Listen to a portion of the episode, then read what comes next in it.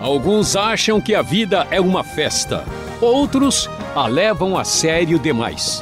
Conversando com Luiz Saião, você vai entender que a diversão e o lazer combinam com Deus ou se são coisas carnais e mundanas que não fazem parte do novo mundo que virá. Faça bom proveito desse momento de estudo e relaxamento. No programa de hoje falaremos sobre uma das formas preferidas de lazer em nossos dias, a comédia. E um dos tipos preferidos de comédia é fazer sátira com as outras pessoas, ou como dizem na linguagem popular, tirar um sarro. A Bíblia parece ser carrancuda quanto a isso em textos como Salmo 1, versículo 1, Provérbios 19, 29, entre outros versículos que condenam os zombadores, ou a gente pode dizer, né, aqueles que tiram sarro. É pecado satirizar?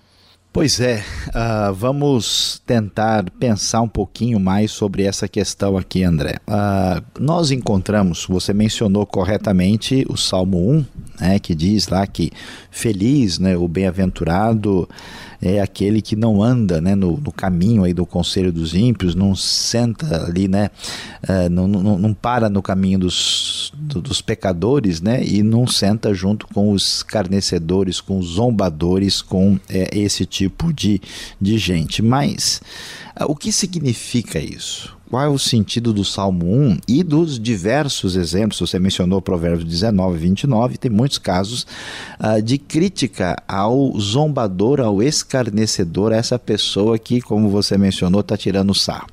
O que muita gente não sabe é que uh, a Bíblia está querendo ser muito uh, objetiva quando ela está mencionando esses indivíduos que no hebraico são chamados de letzim. Uh, esses zombadores não são zombadores como a gente entende. A pessoa que fica dando risada do outro porque ele pintou o cabelo, entendeu? Ou porque está com o sapato trocado. Não é essa a ideia. A ideia que existe no texto é uma ideia diferente, é a ideia da pessoa que zomba de Deus e da fé. É a pessoa que ridiculariza a relação devida que o fiel tem com Deus. Então já não é mais, assim, vamos dizer, o zombador é que ri porque a pessoa está com a camisa no avesso e está, né, vamos dizer, brincando com o outro. Puxa, mas você é muito desligado mesmo. Como é que você faz uma coisa dessa?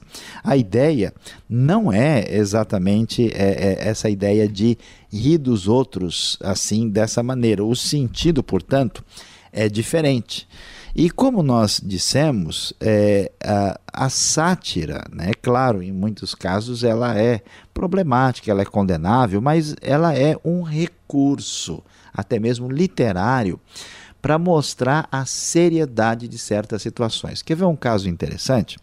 Quando nós lemos a carta de Paulo aos Gálatas, ele está discutindo com o pessoal da circuncisão, né, que são aqueles uh, judeus que não estão aceitando que os gentios sejam recebidos na família da fé sem uh, passarem por todos os rituais do judaísmo tradicional. E aí o que acontece? Eles insistem que todo mundo tem que passar pela circuncisão. Paulo vai dizer o que para eles? Ele falou assim: olha eu queria que esse pessoal uh, se mutilasse, ou melhor, se castrasse. Ele está satirizando, ele diz: olha, já que eles insistem tanto que é necessário fazer um cortinho, eu queria que eles fizessem logo um corte absoluto. Isso aqui é uma uma sátira mais pesada do que essa, e ela está na própria Escritura. Nós mencionamos né, anteriormente, vamos dizer que o Senhor mesmo zombará e rirá daqueles que querem questionar o seu poder, o seu domínio.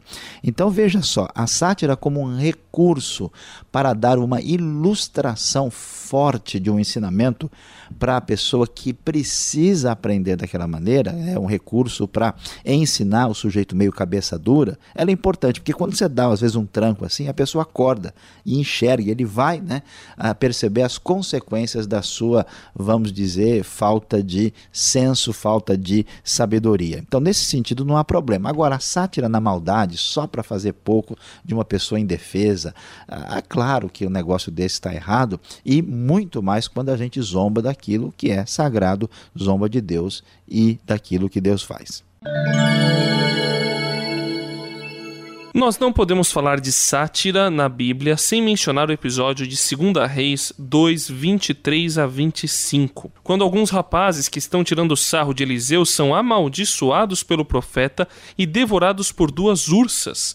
A Magali de Minas Gerais achou isso muito cruel que mal há em brincar com o profeta? O senhor mesmo disse agora, professor, que é, o, o, a sátira é um recurso bíblico até, mas aí quando alguém usa contra Deus, contra algum profeta, algum líder, ele é condenado. Será que Deus tem total intolerância a qualquer brincadeira que envolve líderes, aquelas pessoas que foram ungidas para determinada situação?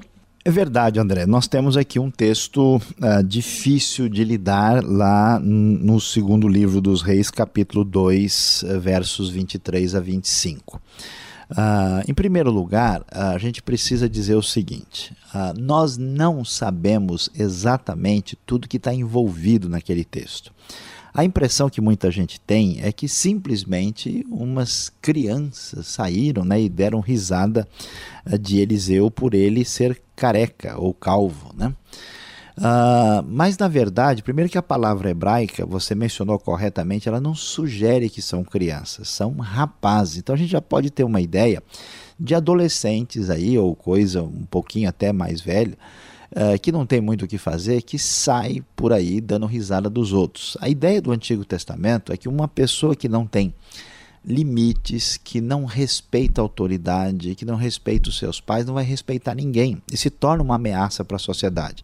Então, a visão do Antigo Testamento é muito diferente, né, no sentido de que quando alguém não aceita parâmetros daqueles que estão acima deles, essas pessoas não têm como conviver adequadamente na sociedade.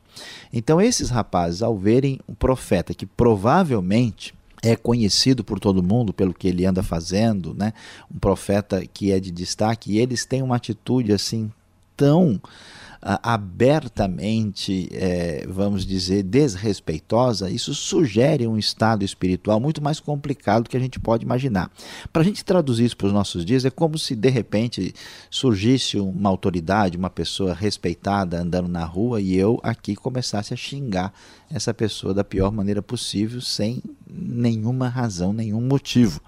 Então, uh, isso sugere uma atitude muito complicada. E aí, uh, quando nós vemos uma ação assim da parte de Deus, entendemos que essas pessoas passaram dos limites e nós não temos condição de entender tudo que está envolvido nesse processo. Isso não significa que você, tendo um líder com quem você tem maior intimidade, você brinca com a pessoa, faz uma, uma brincadeira aqui ali dentro do aceitável, seja exatamente a mesma coisa. No caso das ursas, lá do caso do profeta Eliseu, ali sim há elementos mais sérios que estão envolvidos que à primeira vista não se percebe com facilidade.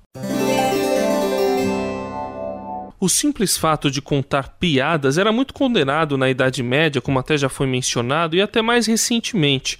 O humor por si só deve ser considerado uma perda de tempo frequentar ou estrelar os chamados stand-ups e outros espetáculos de comédia é algo condenável para o cristão? Olha, André, nós uh, podemos falar sobre essa questão de contar piadas, das comédias, o humor. O humor existe como uma realidade que faz parte do ser humano. Isso está presente em nós. A gente, com naturalidade, uma criança, ela dá risada de certas coisas, ela acha algo engraçado. Uh, e não há nenhum problema com o humor. Isso é, inclusive, fator uh, assim predisponente em algumas personalidades. Tem gente que tem uma facilidade de brincar, de, né, de estar sempre de bom humor, de, e isso faz parte do cotidiano. Não é fato de que, é, de modo nenhum, que espiritualidade se opõe à ideia de humor e de alegria. O que a gente tem que considerar, de novo, são os dois elementos importantes.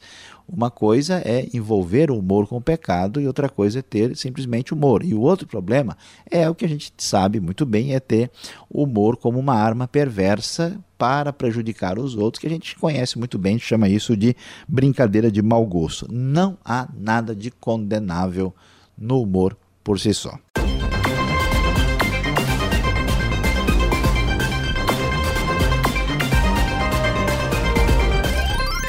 O Eric da Paraíba quer saber se é possível fazer comédia cristã.